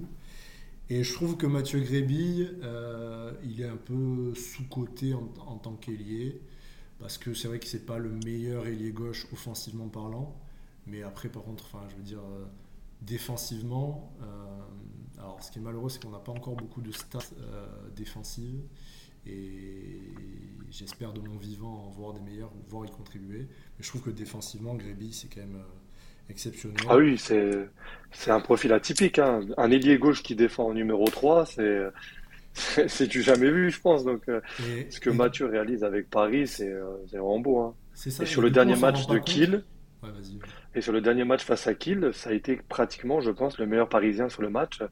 Je sais pas s'il finit pas à 6 sur 6. Et, et Mathieu, c'est un mec qui dégage, euh, je te dis, euh, il dégage une, énergie sur un terrain. C'est un mec agréable à avoir joué. C'est un mec, je pense, dans un collectif. euh, euh, voilà, c'est le, le bon joueur, le bon camarade. Il attaque, il défend. Je le vois jamais râler. Et, en tout cas, je le vois pas râler sur les terrains. Mais ouais, c'est un, un très bon joueur. Et c'est pas pour rien non plus que qu'on fait appel à lui à chaque fois en équipe de France, qui est quasiment là sur toutes les compétitions. Même si au départ on dit non, il sera pas, il y sera pas. Mais Mathieu, il est là depuis depuis très très longtemps. Et, euh, et ouais, c'est un, c'est un super ailier du championnat. Et puis, je trouve, après, on, va, on va pas y passer 10 minutes, à la limite, on, y- on, on en parlera euh, sur un autre épisode, mais on se rend pas compte à quel point, euh, dans le système de Gonzalez, et notamment le système qui est basé autour de Steins, le fait que Mathieu soit ailier gauche et défende, ça ouais. débloque des choses, parce que du coup, ça permet à Steins de défendre en 1, de le garder sur le terrain, enfin, ça simplifie beaucoup de choses. Et, je trouve que même offensivement, il progresse, alors qu'il a quand même euh, il a 32 ans. Euh, normalement, il était parti pour être un des meilleurs arrière-gauche du monde. Il a eu voilà, ses, ses blessures à l'épaule. Il a su se, se convertir. Enfin, je trouve que c'est vraiment impressionnant. On n'en parle pas assez. Même parfois sur les réseaux, je trouve qu'il y a des gens qui sont quand même très durs avec lui. Et moi, je trouve que son début de saison, il est impressionnant en Star League, en Ligue des Champions. Donc, euh, c'est pour ça que je voulais le mettre. Euh, on passe aux- à l'arrière-gauche, du coup, euh, Kader? Allez. Euh, sur le poste d'arrière gauche, j'ai choisi Thibaut Briet. Thibaut Briet parce que ce qu'il fait depuis maintenant une saison, deux saisons au moins, c'est c'est vraiment vraiment impressionnant. Il attaque, il défend, il fait des duels, il est il est capable de servir ses ailiers, de servir son pivot. Il défend en deux, en trois, il défend en trois avancés. Pff, C'est le prototype d'un joueur euh, pas parfait mais ultra complet. Il sait tout faire. Il a une débauche d'énergie sur les terrains, elle est incroyable. Euh, et je pense qu'il est parti pour être euh, l'un des tauliers de l'équipe de France pour les, pour les 10 ans, les 10 années à venir. hein. Ouais, j'ai- pas grand chose à rajouter. C'est, je, je- à part que je suis dégoûté parce que je voulais le mettre. Mais euh, non, non, j'adore ce qu'il ce qu'il renvoie, même médiatiquement. Enfin, je trouve que quand il répond aux interviews, Bien là, sûr. on- je crois qu'il a répondu à, à Xavier Hamel après le match entre Paris et Nantes où il fait un, où il fait un match monstrueux, où il, se, il finit euh, capot ouvert, enfin il a tout donné, il a fait un gros match et il s'est pris deux fois deux minutes, mais très sévère, notamment un qui a un peu euh, été le tournant du match, je sais pas si tu te souviens. Et la première chose qu'il dit, c'est oui, euh, enfin on sent qu'il il râle pas contre l'arbitrage, il est là, il se remet en question. Enfin, j'adore ce joueur. Donc euh, malheureusement, il est chez toi. Faudra que vous, que vous votiez sur les réseaux sociaux. hein. Après, on, on dira euh, quelle équipe, euh, quelle équipe va gagner, si c'est l'équipe de Kader ou si c'est, ou si c'est la mienne. hein. Moi, en arrière gauche, ah, je vais être un peu coquin, mais après, je suis obligé de, de respecter ce que, ce que je tweete. hein. Moi, je, je sais pas si, si tu suis tous mes tweets, Kader, mais En tout cas, j'essaye. une, une pépi- une pépite euh, dont je parle depuis un an et demi peut-être. C'est Ior Turchenko. C'est l'arrière-gauche ukrainien La gueule de Limoges, ouais. qui a une vingtaine d'années et qui a signé à Limoges et qui a fait un début de saison qui est plus que correct. Alors au début, il a fait 2-3 perfs assez, assez monstrueuses. Après, il est bon, il faut qu'il s'adapte aussi quoi. Mais, Bien sûr. euh, mais euh, voilà, c'est ma petite pépite. Euh, ça me permet aussi de diversifier parce que j'ai pas oublié la règle. Euh, Mm, mm, mm. il, faut, il faut un mec de chaque, chaque équipe. Il a 45 buts, il a joué 8 matchs. Donc euh, pour une première, il tourne à 6 buts par match en, en Star League. Je C'est bien, trouve- c'est vraiment et- bien pour une première je année. trouve ouais. très beau avoir joué aussi. J'en parlais avec certains joueurs euh, en off et je, je lui trouve un air de Emric Min. Je sais pas pourquoi. Mais en tout cas, voilà, c'est ma pépite. Euh, il a été plutôt bon et en plus, comme ça, je peux me le raconter parce que j'en parle depuis euh, un an. Depuis longtemps, ouais. Donc, euh, bravo Limoges de l'avoir recruté et puis on lui souhaite de, de, nous, faire, de nous faire une grosse saison. quoi. Et ben, on va enchaîner sur le poste de demi-centre. Alors, sur le poste de demi-centre, c'est pareil. Hein, il y avait, il y avait d'autres joueurs, il y avait plein de joueurs, mais le fait de devoir prendre un par club, etc., c'est pas évident. Alors j'ai choisi un joueur qui fait un très bon début de saison, euh, qui avait été blessé pas mal la saison passée et euh, qui aujourd'hui euh, permet à son club de faire un bon début de saison. C'est Chema Marquez de Saint-Raphaël. Ah là, là, je suis dégoûté. Ah, bah Parce qu'il y avait d'autres demi-centres que j'aime beaucoup.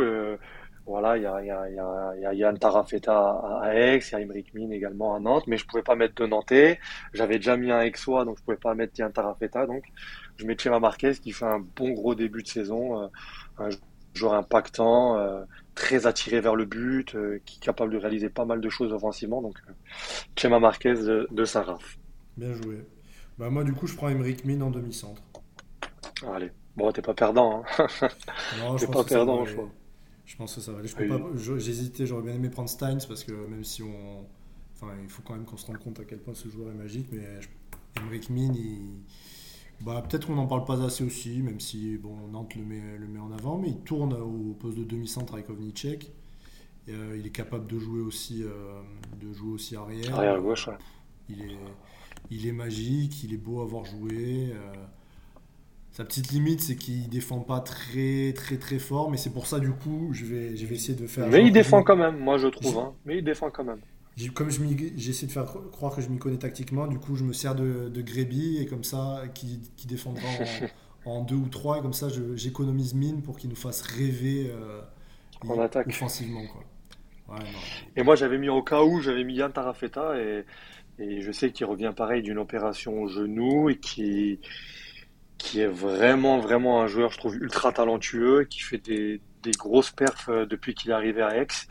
Euh, il a été convoqué avec la sélection espagnole, il a fait des compètes avec l'Espagne, donc c'est pas rien. Euh, c'est un joueur qui, si je ne me trompe pas, je pense, euh, va passer un cap rapidement et d'aller jouer dans et aller jouer dans une équipe qui, qui jouera l'Europe régulièrement. Je trouve que c'est un joueur vraiment offensivement très difficile à, à, défendre, capable de manœuvrer, euh, capable de manœuvrer facilement. Il est capable de tirer au travers, de tirer de loin, de, de faire des duels, de jouer avec ses pivots. C'est un joueur euh, vraiment bon et j'ai hâte, hâte de le voir, euh, même si Ex, j'imagine, souhaite le garder, mais j'ai hâte de le voir un peu, un peu au-dessus également. Ouais, ça, ça, va être une bonne question de voir ce qui, où il va aller par la suite. Donc, tu mettrais Tarafeta du coup en demi-centre remplaçant ou je te mets, je te mets, je te mets déjà un remplaçant? Pour l'instant, je ne je, le mets pas encore remplaçant, je te donnerai mes remplaçants juste après. On passe à l'arrière droit. On va passer sur le poste euh, d'arrière droit. Ouais. Je, le prends, mais même si je pense que tu voulais peut-être le mettre également, mais je vais, je vais te le donner en premier. Bon, c'est un ami, on, ne se le cache pas, c'est Tom Pelayo, euh, voilà, qui, qui réalise très certainement le meilleur début de saison de, sa carrière. Euh, Tom qui arrive à un moment de sa carrière où je pense qu'il a, a un mélange d'expérience, de, maturité, euh, de comment dire, de, également de, liberté dans son jeu qui fait que Tom euh, réalise un, super début de saison et qui, qui malgré le début de saison difficile de l'USDK, Tom qui maintient Dunkerque un peu la tête hors de l'eau. Ah oui, il est, il est monstrueux, hein, mais parce que je crois que j'avais regardé ses stats, il doit, mettre, euh, il doit être à, 3 sur, enfin, 75% de réussite, alors que c'est quasiment le meilleur buteur du championnat. Et qu'il a, ouais, il est à 60, j'ai les stats devant, il est à 78% de réussite. Donc, euh, Non, il marche sur l'eau. Bah, moi, je suis très content pour lui, forcément. Et ouais, je suis déçu de ne pas l'avoir. Alors maintenant, en plus, tu me, compliques la tâche, là, mais j'aurais dû savoir que tu allais prendre Pelayo. Ben moi, et au-delà de, d'être un ami, Tom, euh, je trouve quand même que ça a été un joueur qui a été un peu sous-coté, tu sais, parce qu'on en avait parlé via des tweets. Tom, c'est un mec qui a commencé à jouer en 2000, euh, on avait dit 2017, je crois. Non, mais ouais, 2014, non, bah, non, il est... Euh, non, 2015, pardon. 2015, 2015. sa première sortie, sa première sortie, il avait fait la Ligue des Champions avec Dunkerque, il avait été bon à, Alborg. Il avait fait euh, son premier match d'LNH à Nantes où il avait fait 5 sur 5 euh, sur 8, je crois, si je ne me trompe pas. Et Tom, ça a toujours été un peu, il a toujours été toujours un peu surcoté, alors que je pense que c'est un des, c'est un des arrières les plus un peu les, les plus sous-cotés. Il est, il, certes, il fait pas 2 mètres, il fait pas 100 kilos, il marque pas 15 buts, mais Tom, il est capable de, de, de faire basculer des matchs, il est capable de déséquilibrer complètement des, défenses. Il tire à l'amble, il tire à travers, il, il, fait des duels, il est capable de tirer de loin. C'est un joueur, euh, c'est un joueur qui, qui, qui, est de plus en plus complet. Il est capable tout doucement de, de, de défendre. Et, Et je trouve que sur le poste d'arrière droit en France, euh, bon, il n'a pas de chance, c'est vrai, devant lui, il a, il a, des, il a des cracks, mais euh, il, commence, euh, il commence vraiment à devenir un, un top player du championnat. Ouais, ben, j'en avais parlé la semaine dernière dans le podcast où je disais que, enfin, effectivement, il serait peut-être il serait né, il serait né 10 ans plus tôt, peut-être qu'il aurait, je sais pas combien de sélections en équipe de France, parce qu'il y a eu une petite, une petite période où on n'a on n'a pas eu trop de gauchers. Et là, il se trouve qu'il est en 97 et qu'autour de lui, il y a euh, juste Rémi Lee, même Richardson. Bon, euh, enfin. C'est trois extraterrestres, quoi. Donc, euh, donc, ouais. Donc, ok, tu prends Pelayo, tu commences à avoir une équipe qui a quand même une, bonne gueule, quoi. Donc, Pardin dans les cages. Je peux te donner un coup de, je peux te donner un coup de main. Je peux te donner un petit coup de main sur le passe d'arrière droit parce que c'était soit Tom, soit je prenais un, on va dire un petit frère et c'était Ayoub Abdi que, que, je côtoie en sélection, Ayoub Abdi l'arrière droit de Toulouse qui qui lui aussi depuis trois, trois, trois bonnes grosses saisons il réalise des choses de, de, très haut niveau avec euh, le Phoenix Toulouse. Ah ouais. Et alors tu, tu me laisserais prendre Pelayo et tu prends Abdi euh, je garde Pelayo et je te donne Abdi. On va commencer à négocier. Parce que j'ai déjà, euh, j'ai déjà Ilic en, en Toulousain. Ah oui, je peux pas mettre, je peux pas mettre de, je peux pas mettre de Toulousain. Alors attends, je regarde moi si j'avais pas des Toulousains prévus aussi. Et sinon, je peux te donner un Exois. Je peux te donner un Exois au poste d'arrière droit. Non, mais moi, j'ai un, un arrière droit que je vais mettre, mais qui va être euh, ah. très exotique. Moi, c'est la pépite. Est-ce que tu vois Moi, je t'aurais donné Christianson de, l'arrière droit d'Aix. Moi, je parle de Belko Ayeva. Ayeva, le, jeune de Cristolien. Le, petit gamin de, de, de, Créteil. Alors, de Créteil. Lui, lui il, est, il est pas. Déjà, ça me permet de mettre Créteil. Créteil que j'aime beaucoup, d'ailleurs. Hein. Euh, qui, a, qui, a pas, qui a un jeu euh, très poussé vers, euh, vers, vers l'avant et qui n'a pas eu de chance sur ce début de saison. Ils sont combien? Ils, sont, ils souffrent un peu. Mais, euh, ils sont en bas de tableau. Ils sont 14e, 14e. Mais ils viennent de faire deux nuls. Et Belko Ayeva, donc il a 18 ans, Belko Ayeva. Hein, c'est un, un, 2005. Et euh, franchement, il m'a impressionné. Hein. Il a sorti. Alors là, j'ai commencé à tweeter sur lui à tout va. Hein. Et bien sûr, je vais porter la Shkumun. Ça fait, ça fait, ça fait 2-3 matchs qu'il souffre un peu. Notamment, il a souffert à Dunkerque. Il a fait 1 sur 8, le pauvre. Mais il a 18 ans, quoi. Enfin, moi, à 18 non, ans. Non, mais euh, le début de saison qu'il fait à 18 ans, c'est vraiment, vraiment, c'est vraiment intéressant. En tout cas, on va, on va lui laisser le temps. On va pas. Bien sûr. Pas lui, non, mais... lui porter la poisse ou parler trop de lui. Mais après, voilà, c'est la qualité du centre de formation de, c'est la qualité du centre de formation de Créteil. Hein. Bien sûr, c'est fou ce qu'ils font. Ils ont toujours sorti depuis pas mal d'années euh, des très bons jeunes et. Euh, en tout cas, pour faire un petit clin d'œil à Nedim, parce que je sais que Nedim, il nous écoute. Euh, il a, il a devant lui un arrière droit qui est sorti à Créteil avec Nedim Remili. Donc, euh, je pense que pour Belko, euh, voilà, il pourra s'inspirer de Nedim pour, euh, pour réaliser une aussi belle carrière. on espère. Moi, c'est tout le mal qu'on lui souhaite, hein, parce que ça serait, ça serait fou. Donc, ouais, je fais ce petit pari de, de mettre Belko à Yeva. Pour mettre en avant aussi l'état d'esprit de, de, Créteil que, qui est louable. Hein. c'est qu'ils mettent un. Alors, c'est un gamin qui est pétri de talent, qui est. Qui, à qui on enfin, on peut lui espérer le meilleur avenir, mais euh, Créteil, ils vont se battre toute la saison pour le maintien et ils font. Euh, ils ont quand même. Ils font confiance à un jeune français et ça, c'est bien. De 18 ans et, ça, et c'est un peu grâce à. Enfin, ça, va servir dans son développement, donc c'est super. Donc je mets Et c'est pas méchant ce que je vais dire, mais je vais dire un peu une vérité parfois qui est vraie, que j'ai rencontré au moins aussi pendant ma carrière. Eh ben parfois, je préfère qu'on donne sa chance à des jeunes Français ou à des Français qu'on ne paiera pas très cher, c'est vrai. Mais je préfère ça que d'aller parfois, j'ai vu des clubs donner des salaires monstres, des énormes salaires à des étrangers, à des, à des joueurs qui n'étaient pas forcément euh, vraiment connus, mais qui étaient bien vendus par des agents. Et souvent, euh, ça a été des flops, donc euh, je suis bien content et je félicite Créteil de, de, de les voir donner leur chance à, à des jeunes Français plutôt que d'aller donner des salaires à, à des étrangers qui n'ont pas forcément prouvé ailleurs. Bah, c'est super. Puis on leur souhaite surtout que ça, que ça fonctionne et qu'ils se sauvent et qu'ils produisent du beau jeu. Ça vaut le coup de regarder les matchs de Créteil, même si ils sont plus sur handball télé, mais, euh, mais franchement, c'est sympa, ça, ça, joue bien, il y a des petites pépites, il euh, faut, vraiment, faut vraiment regarder. Je, vais te, je me permets de, de, passer en premier quand même, parce que tu me voles tout Allez. Donc pour Allez, la droite, je, je, vais prendre Sébastien Carlson. Parce que, euh, parce que bah, je en tant que supporter montpellierin, je, lui suis reconnaissant. Je félicite aussi la, cellule de recrutement. Enfin, je ne sais pas qui, de quoi elle est constituée au MHB, mais je, trouve ça, c'est une, vraie bonne pioche. Et Sébastien Carlson, euh, il a fait un super début de saison. Il a pallié l'absence d'Hélène. Donc bravo à lui et c'est mon titulaire à l'aile droite. Eh ben, je vais prendre le titulaire habituel normalement du MHB. Et du coup, j'ai choisi Yanis Len. Même si voilà, il est blessé depuis, depuis le début de saison. Je voulais prendre un Montpellierin, donc ça me fait un Montpellierin dans mon, dans mon set de base. Et, et un Yanis à 100%, c'est, euh, c'est un joueur c'est peut-être sûrement le meilleur ailier droit du championnat. Donc, euh, donc euh, même si, même si, je trouve qu'il est très bien suppléé par Carlson depuis depuis son arrivée. Mais voilà, j'ai choisi Yanis Len en, en ailier droit dans mon set de base. Ok, tu, ouais, bah forcément, si tu prends Yanis Len, euh, bah ouais, tu vas me fumer, quoi. Mais c'est pas grave, c'est pas grave. Vous voterez, hein, vous voterez en votre âme et conscience, sauf le team cadet.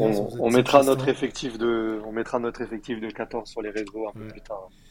Moi, en, pivot, et je vais en profiter pour. Euh, enfin, je suis pas sûr qu'il nous écoute non plus, mais s'il nous écoute, ce sera Hugo Kamchop Baril, qui en plus est gravement blessé, mais qui a fait un, ah. super, début de saison, et qui sera mon ni-moi du coup. Euh, ouais, voilà. Enfin, je suis très déçu pour lui. Il revenait de blessure, et je crois qu'il s'est fait les croisés. Enfin, c'est peut-être pas encore. Euh, je crois que si. je crois que malheureusement pour Hugo. il, a, il avait fait un super début de saison. Et, je voulais lui faire un clin d'œil aussi parce que je pense forcément à, Nîmes, qui est une équipe que j'aime beaucoup aussi, même si je suis Montpellier, c'est bizarre. Mais voilà. bah Hugo, c'est quelqu'un que j'ai mis dans mon effectif. Il est dans mes 14, mais au poste de titulaire, j'ai mis, euh, j'ai mis celui qui finira certainement meilleur buteur du, du championnat et j'ai pris Camille Chiprak, le, ah le, Parisien, et en doublure, voilà, j'ai mis, j'ai mis Hugo parce que parce que moi aussi également, je suis, je suis triste pour Hugo. Voilà, on lui souhaite euh, un bon rétablissement. On sait que c'est une période difficile, mais voilà, il a su montrer une première fois qu'il était capable de revenir à un très bon niveau. Et je pense qu'avec euh, Camille, c'est, euh, il fait partie des deux trois meilleurs pivots du championnat. Donc voilà, Hugo, bon rétablissement à toi. On te souhaite de revenir très vite et, et je lui souhaite également un bel avenir parce que avec ce qu'il commençait à remontrer avec lui Nîmes, je pense également que c'est un joueur qui aurait pu passer le cran, le cran au-dessus et, et d'aller jouer à la Ligue des Champions. En tout cas, en tant que voisin montpellierin, je, je serais allé le chercher à Nîmes. Les yeux fermés, j'aurais pris Hugo à Montpellier en tout cas. Ouais, surtout que le trajet est pas trop long à faire. Il n'est pas trop long, exactement. Ok, bon, on a, du coup, on a nos effectifs, notre set type. Et je, donc j'ai noté. Avec sept clubs différents, si on ne s'est pas trompé. Bah, je crois. Hein. Moi, donc toi, chez toi, Pardin de Aix, Illich de Toulouse, d'ailleurs on aurait pu prendre Illich de Chartres, mais Illich de Toulouse, Brié de Nantes, Chema de Saint-Raph, Pelayo de Dunkerque, Laine de Montpellier et Sipschrak du PSG. On est bon. Et moi j'ai Beaumastar de Chartres, Grébille de Paris, Tourchenko de Limoges, Mine de Nantes, Ayeva de Créteil, Carlson de Montpellier et De Nîmes. C'est vrai que moi, j'ai pas de Toulousain. Bah, et après, en, en, doublure. Dis-nous tes doublures. En doublure, et en respectant la règle de ne pas avoir plus de deux joueurs de chaque club sur les 14, si je ne me trompe pas. Donc, moi, ma doublure, qui aurait pu être numéro 1 parce qu'elle fait vraiment un début de saison incroyable, mais euh, c'est euh, Yannick Green dans les buts.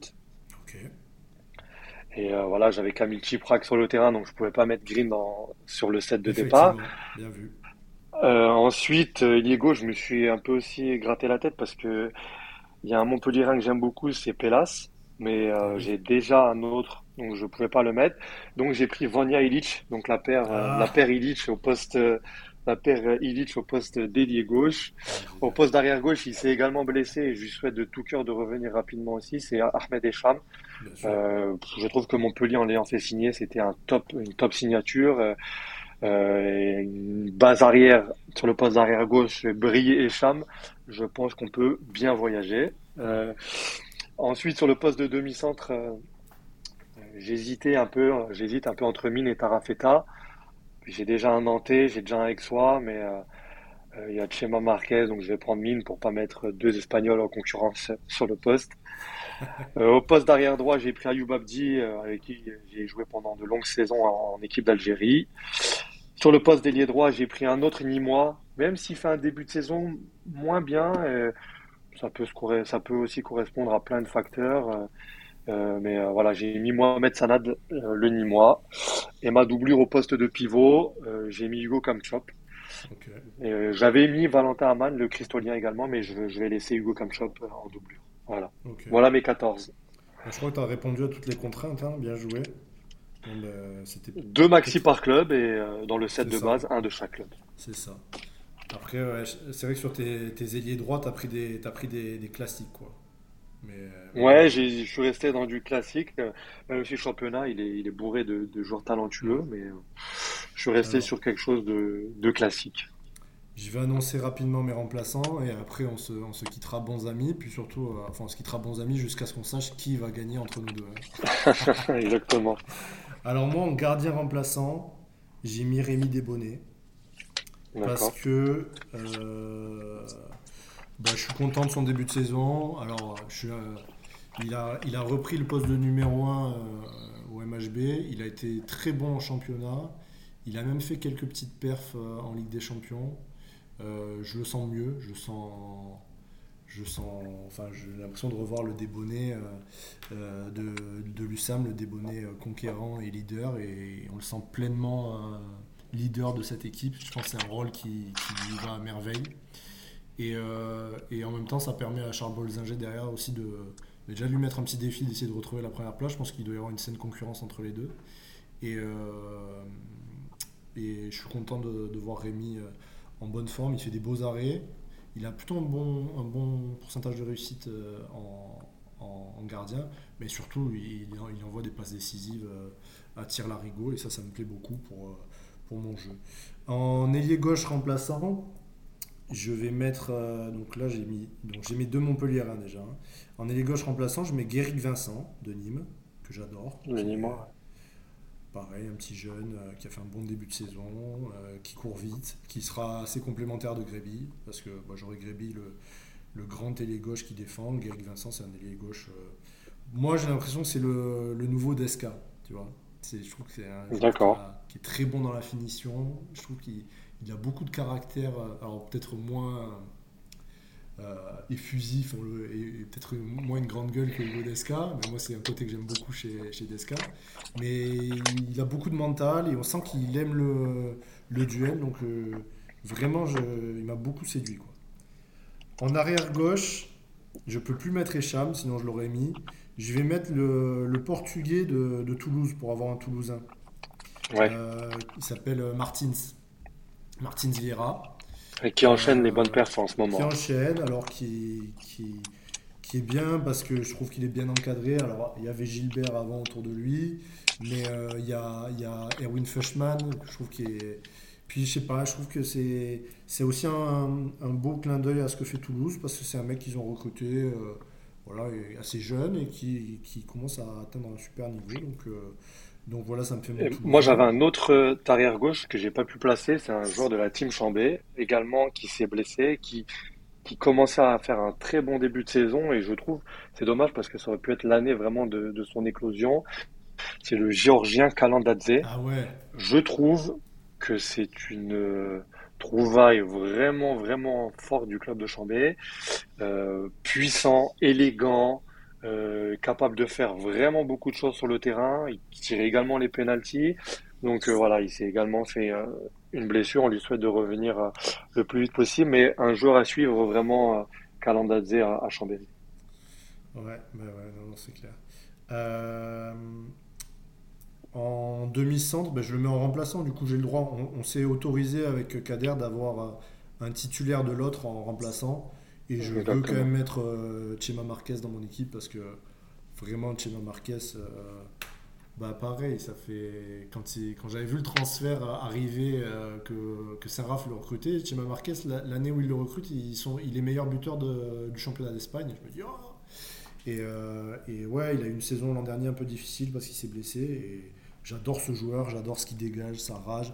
Puis bon, j'adore aussi ses buts. Quoi. Enfin, il tourne à presque 8, 8 buts par match. C'est assez impressionnant.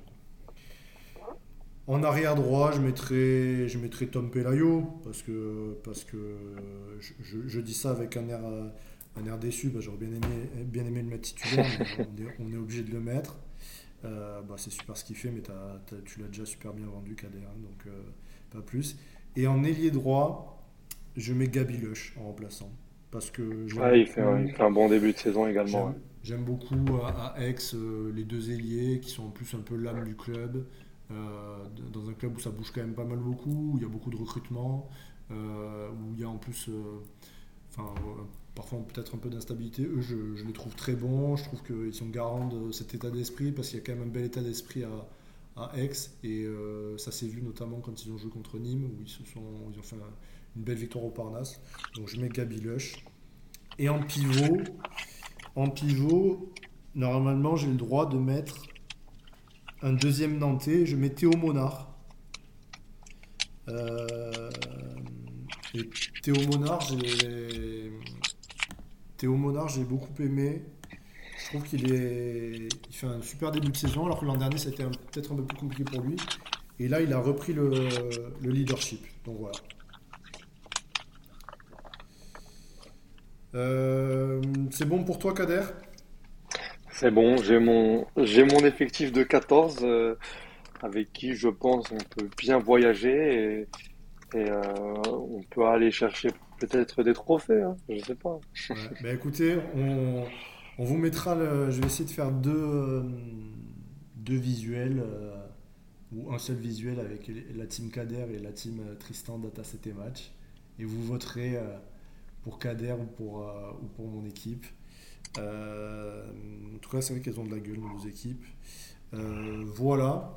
Ben écoutez, euh, je pense qu'on va s'arrêter ici. En fait, on était parti à Kader, on s'était briefé en amont, on s'était dit, bon, la semaine dernière c'était long, une heure. Là, on essaie de faire moins. Je vois qu'on est, à, mon avis, à 1h20. On va peut-être être à 1h30. Euh, en tout cas, nous, on s'est régalé. Enfin, je moi, je me suis régalé, Kader. Je sais pas ce qu'il en a été de ton côté. Ah, ça a été un super moment. On n'a pas, j'ai pas vu le temps passer. Ça a été cool. Ça a été cool de pouvoir parler d'handball, de parler du championnat, de parler de, la Lidl Star League, de parler, euh, voilà, des joueurs du championnat. Et, pardon. Et ça a été un super moment. Donc, merci à toi, Tristan, pour l'invitation. Et voilà, j'espère que tu pourras avoir euh, pas mal de, joueurs dans, tes prochains podcasts et j'espère que l'émission prendra, prendra son envol. Eh ben, j'espère aussi. Merci beaucoup en tout cas pour, euh, d'avoir accepté de, de venir. Merci pour tes coups de pouce. On te souhaite euh, une bonne saison avec Draguignan, euh, de, bien bosser à côté et tout le meilleur. Et puis à vous les auditeurs, on se dit à très bientôt et j'espère que vous avez pris autant de plaisir que nous à écouter ce podcast. On est comme, euh, comme la semaine dernière, je suis très preneur de vos retours. Euh, n'hésitez pas aussi à partager euh, sur les réseaux, mais aussi sur les plateformes de podcast, à mettre des 5 étoiles, tous ces trucs-là, enfin que je maîtrise pas encore, mais on, donne de la force, on... donne de la force et on partage. si on veut que, que, que, ça nous mène quelque part, qu'on ait un podcast qui fonctionne, va falloir, va falloir soutenir. Donc euh, soutenez-nous, dites-nous aussi en retour ce qui marche, ce qui ne marche pas, parce qu'on va essayer de s'améliorer. Et puis voilà, je vous embrasse, à très bientôt. Salut Kader. Salut à tous. Salut à tous.